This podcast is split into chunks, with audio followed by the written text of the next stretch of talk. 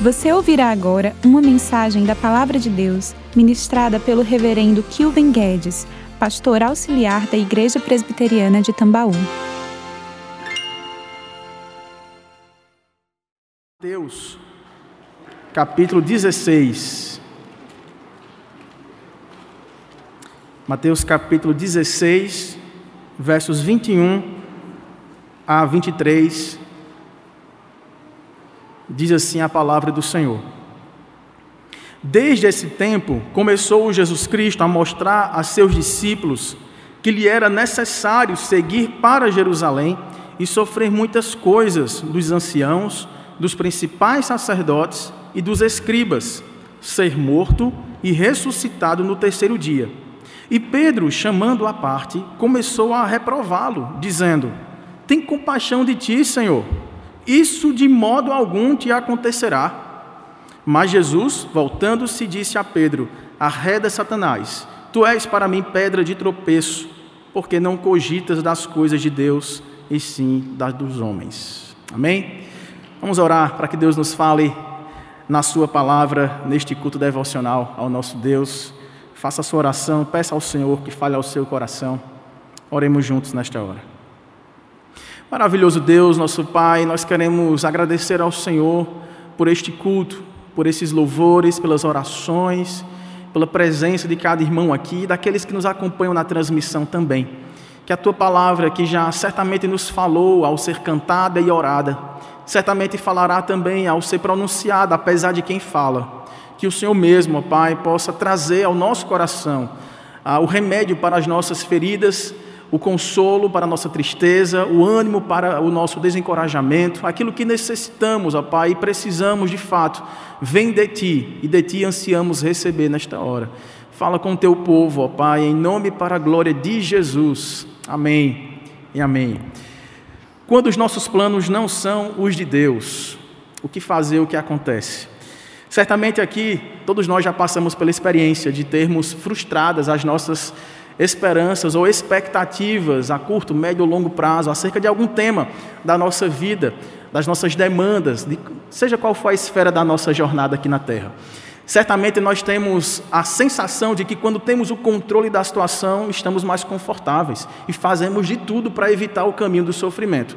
Essa é uma fuga natural e tendente do nosso coração que não gosta de passar pelo desconforto, pela confrontação e pelo sofrimento. Obviamente, não estamos falando aqui de alguém que gosta e deveria gostar de sofrer, mas estamos falando aqui de quando os nossos planos são aparentemente frustrados, é porque eles encaixam exatamente no lugar onde eles devem estar, em submissão aos planos de Deus, que para nós são muito mais altos, são melhores, são excelsos e são caminhos de vida e não de morte. Certamente aqui Jesus, ao falar da sua morte, trouxe esse impacto para os discípulos. Se os irmãos recordarem, nesse livro de Mateus, este primeiro evangelho, ele é repleto de discursos. Ele é separado em cinco grandes discursos, já que Jesus está sendo aqui apresentado como rei messiânico, como filho de Davi, aquele que veria ou viria da parte de Deus reinar sobre o seu povo e sobre toda a terra. Ele é apresentado como este grande rei que vem trazer as boas novas do reino dos céus. Ele faz isso em cinco grandes discursos. O primeiro é bem conhecido, talvez o mais conhecido, que é o discurso do Sermão da Montanha, com aquelas bem-aventuranças e todas aquelas lições práticas e tão desafiadoras para os seus discípulos. Depois ele traz um discurso da missão, ou um discurso missionário, dizendo para aqueles discípulos que eles deveriam ir por todo o mundo ali, de dois em dois ou em grupo, trazendo o evangelho de casa em casa, de cidade em cidade. Esse rei também traz o discurso de, em forma de parábolas que desafiam os súditos desse reino dos céus. E nós chegamos ao quarto discurso que faz parte desse trecho em que nós, nós lemos, que é o discurso sobre a igreja. É aqui onde Jesus começa a trazer o ensino mais propriamente dito daquilo que ele veio trazer como fundamento para a existência de um povo remido e lavado no sangue que ele verteria na cruz do Calvário. Ele conclui o livro então com um discurso sobre o fim dos tempos. Nesse quarto discurso aqui, no capítulo 16, Jesus está trazendo aqui o fundamento da igreja. E ele traz uma imagem aqui da engenharia. Ele fala que ele mesmo é uma pedra, a pedra angular, e sobre ela os apóstolos edificariam a sua igreja e nada, nem as portas do inferno, poderiam sobressair sobre ela.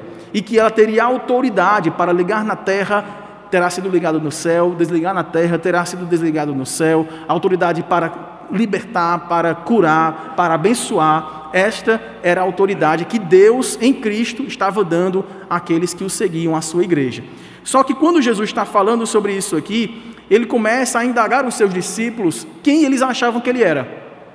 Olha, já estou com vocês aqui, vocês já ouviram três dos principais discursos aqui sobre a minha missão, sobre a minha identidade e também sobre as minhas obras, que revelam quem de fato sou. Sou enviado do Pai para vos trazer salvação. Mas o que é que dizem sobre mim? Alguns disseram, ah, dizem que o senhor é apenas um profeta, outros dizem que o senhor não é um enganador, é um falsário, é um mercadejante da palavra, um curandeiro qualquer. Outros falam até que o senhor seria uma espécie de Elias, como um, um retorno do profetismo hebraico que estava adormecido. Jesus fala assim: sim, mas vocês que andam comigo, que dormem comigo, que acordam comigo, que fazem missão comigo, quem vocês dizem que sou? E aí vocês lembram quem foi que deu a resposta certa? Pedro, ele diz: Tu és o Cristo, o Filho do Deus vivo. Essa palavra Cristo tem a ver com aquela que eles tanto ansiavam, né? era a tradução do grego da palavra Messias, que era ungido, separado, aquele prometido que seria enviado ao mundo como servo sofredor, a fim de levar sobre si o castigo que hoje nos traria a paz. Aquele que é o rei que descendo dos céus, se fazendo homem e servo, seria obediente até a morte e morte de cruz. Quando Pedro responde isso, Jesus o elogia e fala: Bem-aventurado és. Por quê? Porque o Pai te revelou. Porque de você mesmo, Pedro, nem você, nem Tiago, nem João no barquinho, nem quem está fora do barquinho, ninguém tem condições de reconhecer o senhorio de Cristo como aquele que é o Salvador dos homens, se o Pai não revelar. Sabedoria humana alguma tem capacidade para discernir as coisas espirituais. Por quê, irmãos? As coisas espirituais se discernem espiritualmente. Pois bem, nesta hora em que Pedro está espiritual, conduzido pelo Pai, sábio, recebendo do Senhor a revelação de que o seu filho estava encarnado diante dele, na continuidade dessa conversa, dessa reunião, Pedro dá essa mancada aqui. Quando Jesus, se você recordar aí, voltando para o texto que nós lemos, nesse tempo em que Jesus estava falando, ensinando sobre a igreja, os fundamentos, encorajando os seus discípulos para continuarem aquele legado de fé e de obras que ele havia começado, diz que Jesus, mostrando aos seus discípulos que era necessário seguir para Jerusalém, e aqui estamos falando da, da sua última semana de vida, seguir para Jerusalém não para ser glorificado, mas para sofrer muitas coisas dos anciãos, dos principais sacerdotes e dos escribas, da classe religiosa sacerdotal, dos líderes da espiritualidade de Jerusalém. Eles estavam para imprimir sobre Jesus um sofrimento. E aí, não apenas um sofrimento para a vida, mas diz: ir para Jerusalém, sofrer nas mãos desses homens para ser morto, mas também ressuscitado no terceiro dia. E aí Pedro começa a coçar a cabeça e fala: Não, esse negócio está errado, Senhor. O Senhor é o Deus vivo, tu és o Cristo, Filho de Deus, aquele que veio para trazer vida. E o Senhor está falando que o Senhor vai morrer? O Senhor é aquele que deu vida a mortos, o Senhor ressuscitou pessoas e o Senhor será morto, como que o autor da vida vai se tornar agora refém da morte. Isso não faz sentido na minha cabeça, Senhor. E aí Pedro, diz o texto aí, Pedro chamando a parte, começou a reprovar Jesus. Dizer, Senhor, o Senhor está equivocado. O Senhor está falando bobagem aí. Isso não vai acontecer. Tem compaixão de ti, Senhor isso de modo algum poderá acontecer com o Senhor. E aqui, irmãos, nós temos a resposta de Jesus, que para nós é um tanto quanto difícil de definir com exatidão o que é que Jesus estava fazendo ou apontando de forma é, com essas palavras tão duras, porque Jesus fala assim: voltando-se Jesus para Pedro, disse: arreda Satanás. A gente não sabe se Jesus chamou Pedro de Satanás ou se, voltando-se para Pedro, repreendeu Satanás que tentava a Pedro. Né? O certo é que ele disse: Arreda Satanás, tu és para mim pedra de tropeço, porque não cogitas das coisas de Deus, e sim das dos homens. E ao repreender Pedro dessa forma, irmãos, citando aqui Satanás, certamente Jesus estava identificando o agir igual de Satanás quando o tentou. Se você voltar, por exemplo, para o capítulo 4 de Mateus, no relato da tentação de Jesus, foi exatamente assim que Satanás quis enredar Jesus em sua tentação, quando estava sozinho ali de jejum por 40 dias no deserto. Se você observar apenas os versos 8 a 10, quando Jesus estava ali já faminto, cansado, solitário, diz que Satanás levou ainda a um monte muito alto e mostrou-lhe todos os reinos do mundo e a glória deles. E disse-lhe: Tudo isto te darei, se prostrado me adorares. E então Jesus lhe ordenou: Arreda, né? retira-te, Satanás, porque está escrito: Ao Senhor teu Deus adorarás, e só a ele darás culto. E com isto o deixou o diabo, e em outra versão diz, na, na versão de Lucas, né? Deixou o diabo por um tempo, e eis que vieram anjos e o serviram. Satanás aqui identificava as necessidades físicas de Jesus, naturais de um homem que estava há 40 dias sem comer, e coloca para eles tentações ali para saciar suas necessidades, mas não de maneira legítima, e sim adorando a Satanás ali prostrado. E aí Jesus repreende Satanás com aquelas respostas bíblicas, né, contrapondo aos pretextos bíblicos que, que Satanás queria lançar diante de Jesus. Voltando aqui então para Mateus 16, Jesus traz a mesma expressão, retira-te ou arreda daqui, Satanás, para repreender o modus operandi do inimigo das nossas almas. Ele identifica as nossas necessidades que são legítimas, fome, sede, necessidade de vestir-se, de relacionar-se, de amar, de ser amado, enfim. E ele coloca outros caminhos, talvez mais curtos ou atalhos perniciosos, vendendo como que caminhos bons para nós, caminhos proveitosos, caminhos frutíferos. E aí Jesus diz: Você erra porque você não cogita das coisas de Deus. Você está preso à naturalidade das coisas dos homens. Então, a primeira lição que nós é, tiramos aqui desse breve texto, irmãos, é que quando os nossos planos são frustrados ou quando eles não coincidem, não convergem com os planos de Deus, a primeira coisa que vem à nossa sensação, o nosso sentimento, é que nós achamos que nossos planos são melhores e passamos a defendê-los com paixão, achando que aquilo de fato é a verdade para a nossa vida. Nós muitas vezes nos julgamos sábios. Para Pedro ali, a atitude sábia seria: Senhor, o que poderia ser melhor do que ter o Senhor conosco? Do que caminharmos por essas vilas não alcançadas? Do que curar pessoas, do que salvar, do que abraçar, do que acolher, do que amar, perdoar, ressuscitar. Isso vem falar em morte.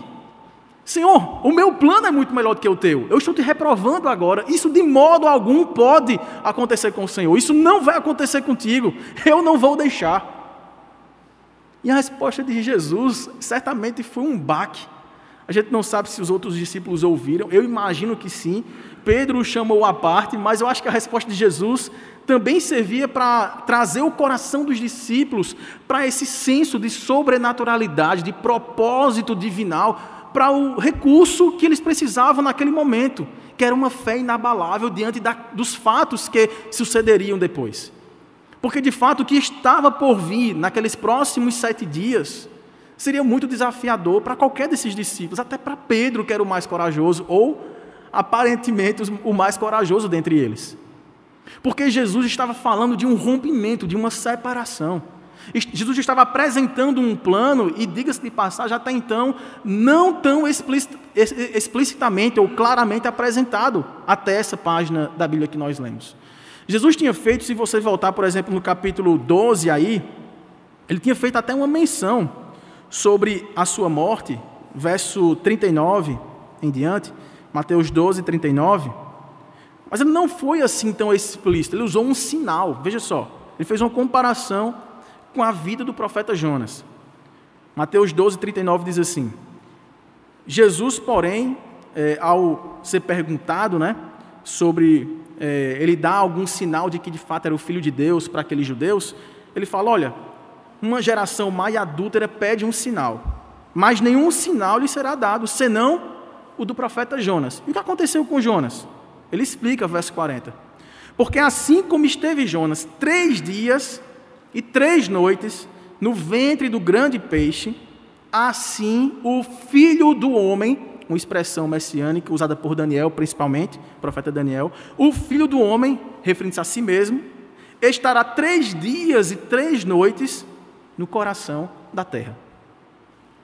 Então eles imaginavam, peraí, o profeta Jonas foi enviado por Deus e ele passou três dias dentro do grande peixe, depois ele foi colocado para fora para uma nova vida, uma vida de obediência. Né? E aqui Jesus está falando que o sinal que ele dá de que a sua identidade corresponde à revelação de quem o Pai diz que ele é, que é o Filho autêntico, único, né, unigênito do Senhor de toda a criação, ele passará três dias no coração da terra e depois sairá. Essa metáfora aqui certamente trouxe alguma pulga atrás das orelhas. Mas aqui, voltando para o versículo, para Mateus, né? versículo 21 em diante, Jesus pela primeira vez é muito explícito ao falar sobre isso. Se você, por exemplo, avançar para o texto paralelo a esse, Marcos capítulo 8, o evangelho seguinte aí, Marcos, inclusive, faz um comentário sobre essa clareza com que Jesus, pela primeira vez, falou que precisaria morrer. Marcos 8, 32. Vamos ler o 31 até o 33 para ficar claro. Então começou Jesus a ensinar-lhes que era necessário que o filho do homem sofresse muitas coisas, fosse rejeitado pelos anciãos, pelos principais sacerdotes, pelos escribas, fosse morto e que depois de três dias ressuscitasse. E isto ele expunha como, irmãos? Claramente. Então, até aqui, apesar de Jesus fazer menções, falar sobre sua morte, a necessidade do seu sacrifício, era aqui, na véspera da semana de sua paixão, que Jesus estava claramente alertando aos seus discípulos. A intenção não era trazer ansiedade para o coração deles. A intenção não era frustrar os seus discípulos, era prepará-los para o que estava adiante. Mas Pedro, chamando a parte, começou a reprová-lo. E aí Jesus, porém, voltou-se, fitando os seus discípulos. Então esse texto dá a entender que os discípulos aí puderam participar, ouvir de alguma forma. Repreendeu a Pedro e disse: Arreda Satanás, porque não cogitas das coisas de Deus, e sim das coisas dos homens. Este é um erro, irmãos. Acharmos que os nossos planos a nossa imaginação sobre alguma área da nossa vida é o melhor de Deus para nós. A gente sempre vai ter a tendência de procurar o caminho mais confortável, mais curto, menos trabalhoso, para nos satisfazermos nos objetivos que temos de vida, ainda que eles sejam legítimos. E aí, nem sempre o que Jesus está dizendo é que o caminho para chegarmos a uma satisfação de nossas necessidades de maneira legítima, aprazível, que louve a Deus, é o caminho mais fácil. Em geral, é um caminho que vai envolver renúncia, luta e sofrimento. Tanto que, se você voltar para Mateus 16, a continuidade do texto, desses três versículos que lemos, é o famoso texto daquele que quer vir após mim, negue-se a si mesmo, tome a sua cruz e siga-me. Envolve renúncia, sofrimento, negação, persistência, perseverança. E aqui nós já temos inclusive a menção sobre o tipo de morte que Jesus passaria. Então, nesse capítulo aqui, ele é assim muito interessante no, nesse quarto, nesse penúltimo discurso de Jesus, porque o tempo todo Jesus se apresenta aqui como um rei que traz palavras de autoridade celestial para os seus súditos, para os seus discípulos, arrebanha pessoas de várias regiões, de várias culturas, para salvá-las, para redimi-las. Mas agora ele está falando sobre a sua própria morte. Que haveria um tempo que ele não mais estaria com os seus discípulos. E aí bate esse desespero. Se nós voltarmos, por exemplo, para o texto de Provérbios, tão conhecido, capítulo 16. Um texto que certamente os irmãos, boa parte dos irmãos já devem ter decorado. Perdão, Provérbios 14. Provérbios 14, 12.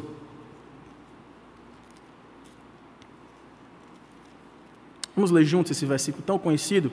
Provérbios 14, 12. Há caminho que ao homem parece direito, mas ao cabo dá em caminhos de morte. Tem caminhos que para o homem parecem ser um caminho bom, um caminho rentável, um caminho é, frutífero, um caminho vantajoso, um caminho seguro, um caminho que vai trazer felicidade, alegria. Mas esse caminho que tem essa aparência dará no fim em caminhos de morte. Vocês lembram quando Abraão teve que se separar do seu sobrinho Ló? E aí Abraão, que poderia pela idade né, e pela posição de autoridade escolher para onde iria, porque a terra que eles dividiam não mais comportava tamanho rebanho, riquezas que eles tinham. Aí falou: Ó oh, filho, vamos ter que nos separar aqui, nos afastar. Escolhe, se o senhor for para um lado, eu vou para o outro. Se você for para esse outro lado, eu vou para esse outro. Ló olhou e, pelas belezas da aparência dos caminhos que apontavam para aquela região verdejante e frutífera, Ló falou: Eu vou para ali. Ali será melhor para mim. E Abraão está certo. Mas no final, onde é que Ló foi morar, irmãos? Ali nas redondezas de Sodoma e Gomorra. Caminhos que no final deram em morte. Caminhos que no final separaram Ló de uma comunhão sincera e verdadeira com o Senhor. A ponto de Abraão ir lá chamar Ló ao arrependimento, a sua esposa, a sua família, porque Deus destruiria aquelas cidades. É claro, Deus não está aqui nos repreendendo de usarmos as nossas faculdades legítimas, nossa visão, nossa audição, nossa percepção, nossa sabedoria, nossa experiência de vida adquirida para tomarmos decisões. Nós devemos fazer isso. Até porque em cada visão, em cada tato, em cada experiência, em cada vivência, Deus está nos ensinando. E aquilo que nós aprendemos de Deus ao longo do caminho não é para ser deixado para trás, é para ser usado lá na frente novamente. Mas não devemos ficar apenas no âmbito da naturalidade das coisas. Devemos nos submeter àquele que é sobrenatural, que vê adiante e que sabe o cabo, o fim do caminho que devemos escolher. Foi Jesus, né, quem também trouxe essa advertência para os seus discípulos, que eles deveriam ter a sabedoria de Deus, porque a sabedoria do mundo, ela é confundida, ela é confusa, ela é fugaz, ela pode servir para certas decisões, mas para decisões vitais, especialmente envolvendo esse tema aqui, que era o tema do núcleo do Evangelho, do sacrifício do unigênito do Pai, eles deveriam trazer uma visão espiritual para discernir aquilo que é espiritual. Se você observar, por exemplo, o profeta Isaías, capítulo 55, nós temos então um checkmate de Deus para todos nós, quando nós formos planejar as nossas coisas. Isaías 55, veja lá os versos 8 e 9.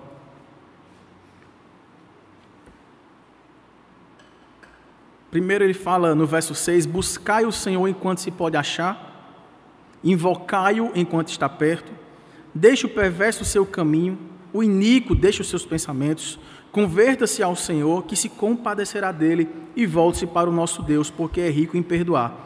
Leamos juntos os versos 8 e 9?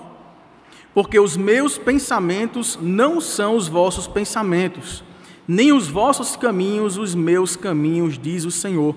Porque assim como os céus são mais altos que a terra, assim são os meus pensamentos mais altos do que os vossos caminhos, e os meus pensamentos mais altos do que os vossos pensamentos. A mente de Deus não pode ser alcançada. O que Deus conhece não pode ser medido. O que Deus compreende não dá para ser compreendido em nós. Somos muito finitos, pequenos, falhos, inconstantes e pouco sábios. Por isso que precisamos fazer o que o profeta disse: buscar o Senhor enquanto se pode achar, invocai-o enquanto está perto, porque é dele que vem a sabedoria para tomarmos decisões. E lá no Novo Testamento, né, o irmão de Jesus, Tiago, escrevendo uma carta que já quase fim da Bíblia, perto de Apocalipse, diz que tolo é o homem que diz: amanhã vamos para tal cidade fazer tal negócio e tal. Homem, que pensas que és? Como dirás amanhã vou, negociarei, farei coisas? Você não sabe nem se você estará com fôlego de vida renovado. Se Deus quiser, porém, se Deus permitir, vou, farei, negociarei tais e tais coisas. O que Deus nos chama, irmãos, é a uma atitude de submissão alegre e confiante de que os seus planos são de fato melhores do que os nossos, embora isso doa. Embora requeira de nós decisões que vão trazer uma renúncia, que vão precisar cortar na carne, que vão nos frustrar em nossas expectativas.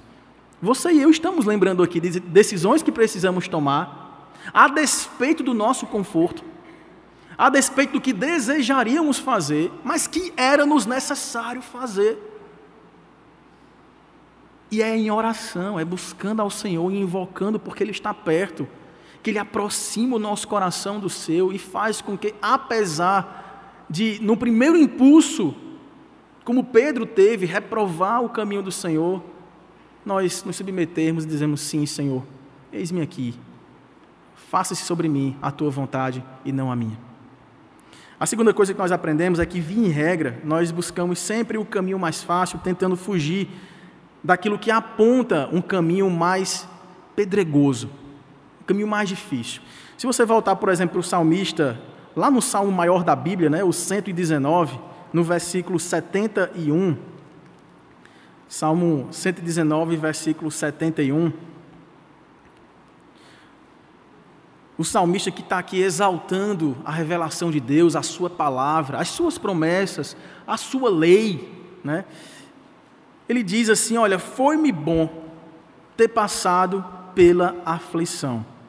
Porque, irmãos, para que eu aprendesse os teus decretos. O caminho que Deus estabeleceu para o salmista, para que ele aprendesse a vontade do Senhor, o decreto do Senhor, a revelação da vontade divina. Foi através de que, irmãos? Foi bom ter passado pelo caminho da aflição. Foi lá que eu colhi os frutos de sabedoria, da revelação, da vontade de Deus para mim. Porque a vontade de Deus para mim, ela é boa, perfeita e agradável. Mas nem sempre é colhida num campo agradável, num campo perfeito. Não poucas vezes somos desafiados a escolher o caminho mais difícil.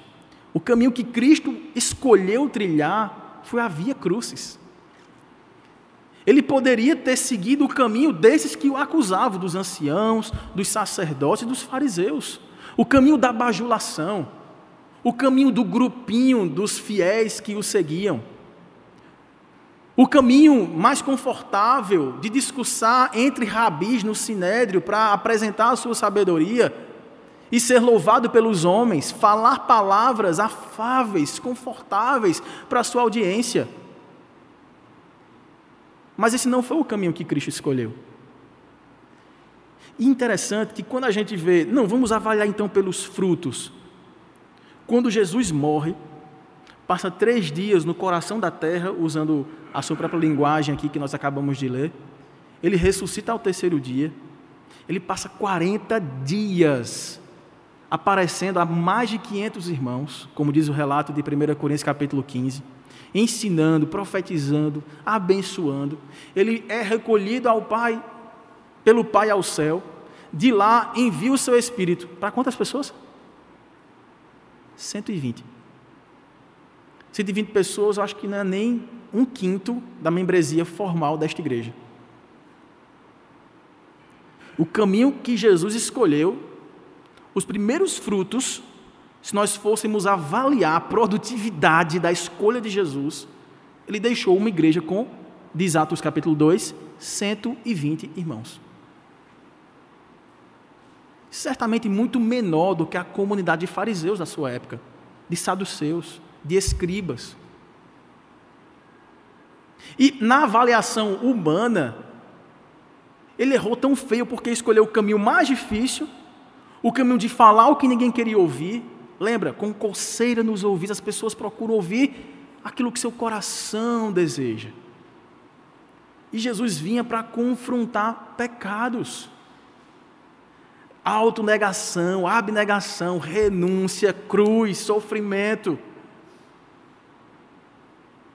E eis que ele deixa uma pequena igreja de 120 pessoas, que, diga-se de passagem, todas abandonaram Jesus enquanto ele estava no coração da terra. Até Pedro, que tirou a sua espada naquela hora e tirou um pedaço da orelha do soldado Malco. Até ele, no dia em que Jesus estava sendo levado para o julgamento e depois para a cruz, negou por três vezes. Humanamente falando, irmãos, nós avaliamos nossas escolhas de acordo com o resultado imediato. O que é que vai me trazer mais benefício agora? O que é que vai me trazer mais retorno, rentabilidade? O que é que vai me trazer mais amigos? Como que eu vou aumentar a minha network, a minha rede de, de relacionamentos, de influência? E as pessoas olham, não, mas aquela igreja está lotada. Aquele pastor, ele enche auditórios no Brasil inteiro. Só pode ser de Deus uma coisa dessa. E a avaliação que nós temos que fazer é: de fato, ele está trilhando o caminho, apesar de mais difícil, que o levará não a um caminho que dará cabo a um caminho de morte, mas um caminho de vida, de verdade, que envolva sim cruz, renúncia, autonegação, mas que seja pautada na verdade, que ainda que doa, seja dita claramente, como Cristo estava fazendo aqui, de forma explícita. É necessário que eu vá. É necessário enfrentarmos a morte. É necessário renunciarmos o nosso próprio eu. É necessário morrermos para nós mesmos a fim de ressuscitarmos para Cristo e assim termos uma nova vida. Uma vida que trará, sim, desventuras, perseguições.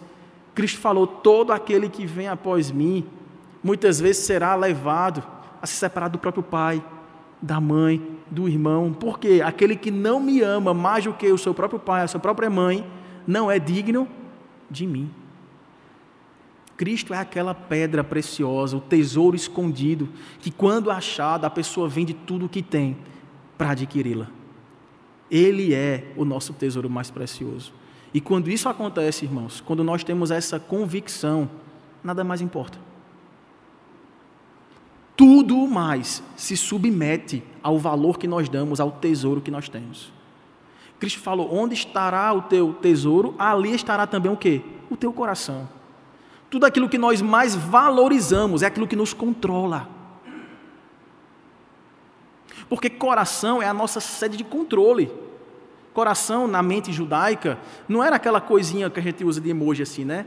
Coisa fofinha, né? Alegria, emoção, saudade.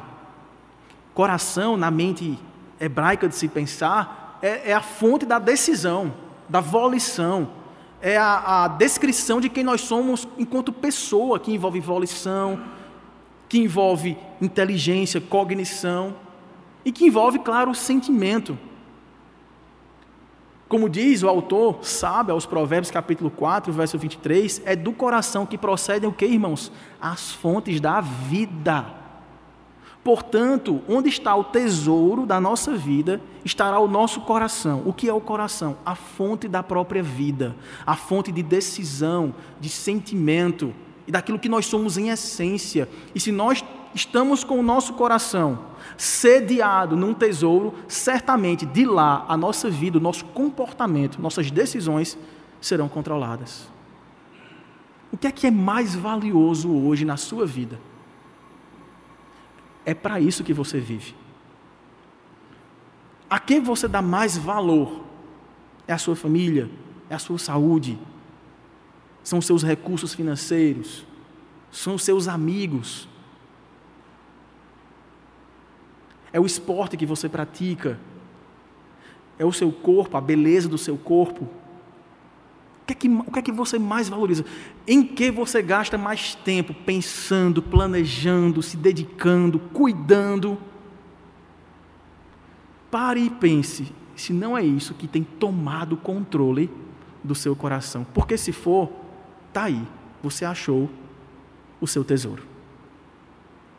E é esse tesouro que vai te controlar. O que Jesus traz para nós é: abra mão de todo o tesouro, porque você encontrou a pedra de esquina, angular, pedra de edificação, o firme fundamento que nós cantamos, sobre o qual construiremos nossa jornada, e se assim for, jamais seremos abalados.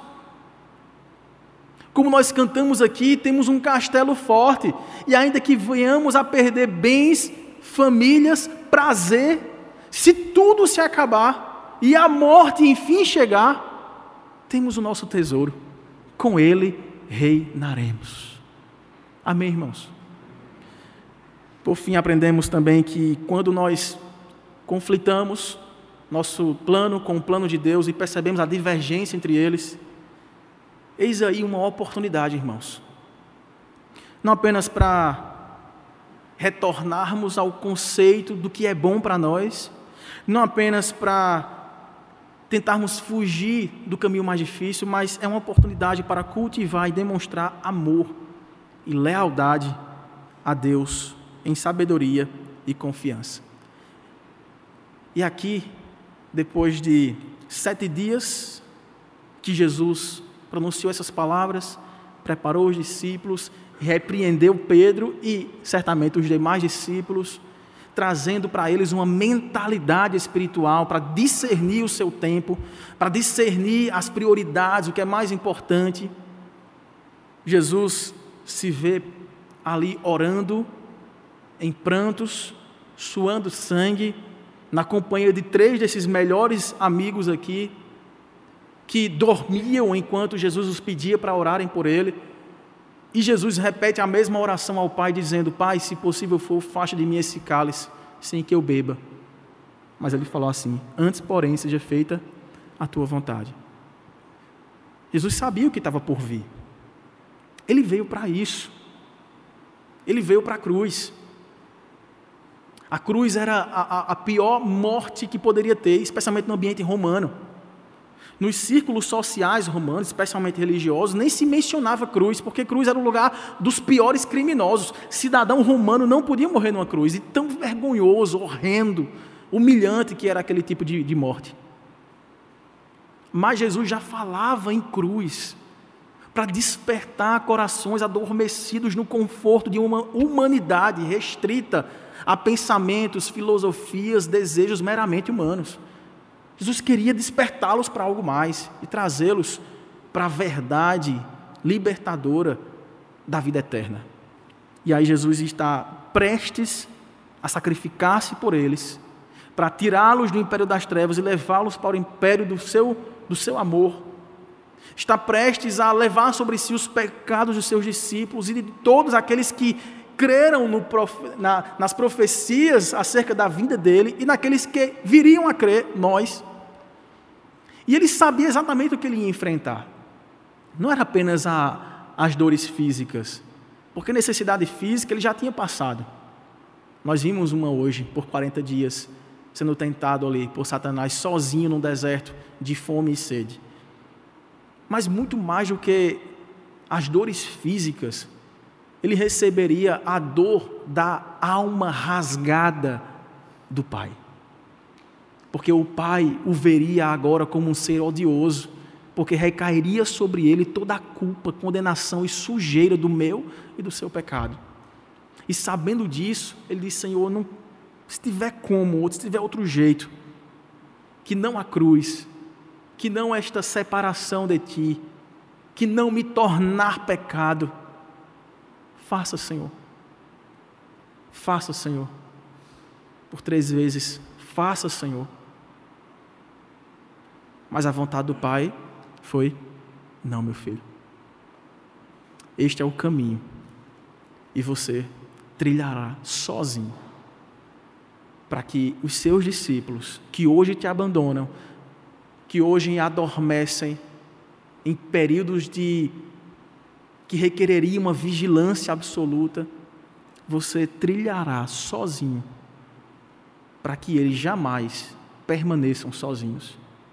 E aí, Jesus, então, no registro de João, capítulo 16, Se você puder abrir a sua Bíblia, nós concluiremos com essa citação. Quando Jesus fala, então, na missão do Consolador, no versículo 7 diz: É necessário, convém que eu vá, convém que eu trilhe o caminho, porque se eu não for, o Consolador não virá para vós outros. Porém, se eu for, eu vulo enviarei. E quando ele vier, convencerá o mundo do pecado, da justiça e do juízo. Nós sabemos que não estamos sozinhos nos caminhos que escolhemos, ainda que sejam assustadores, porque o Consolador sempre, irmãos, estará em nós. Não apenas, como diz o salmista no Salmo 16, que o Senhor nos cerca né, diante, adiante, ao lado, né, com delícias perpétuas, mas em nós, Deus em Cristo se fez em nós através do seu Espírito, enviado por Jesus. O caminho que Jesus trilhou, sendo um caminho de tortura, de humilhação, de dor e principalmente de rompimento por três dias, ou melhor, naquele momento, um rompimento espiritual com o seu Pai, para que o seu corpo, rompido da sua alma por três dias, pudesse experimentar a ressurreição, para que eu e você jamais andássemos sozinhos nas veredas de perigo da nossa jornada.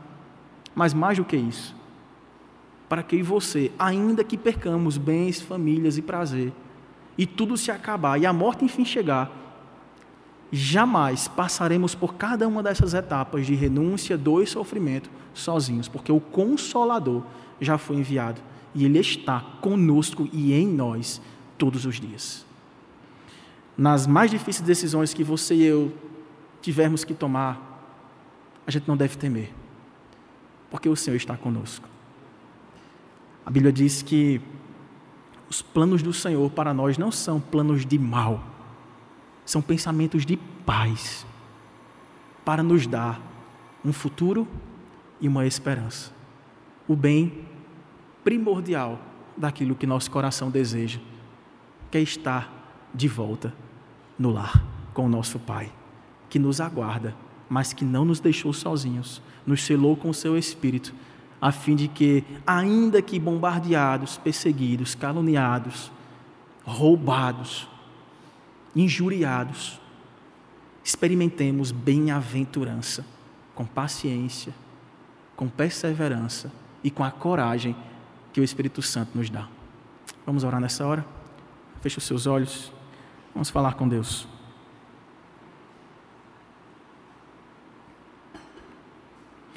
Deus, obrigado por ouvir a tua voz na tua palavra.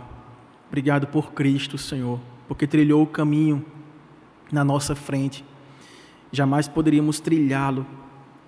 Jamais sacrifício humano algum poderia trazer qualquer bem-aventurança para qualquer pecador, porque o fim de um caminho de qualquer pecador sem o teu espírito é um caminho que dá cabo à morte.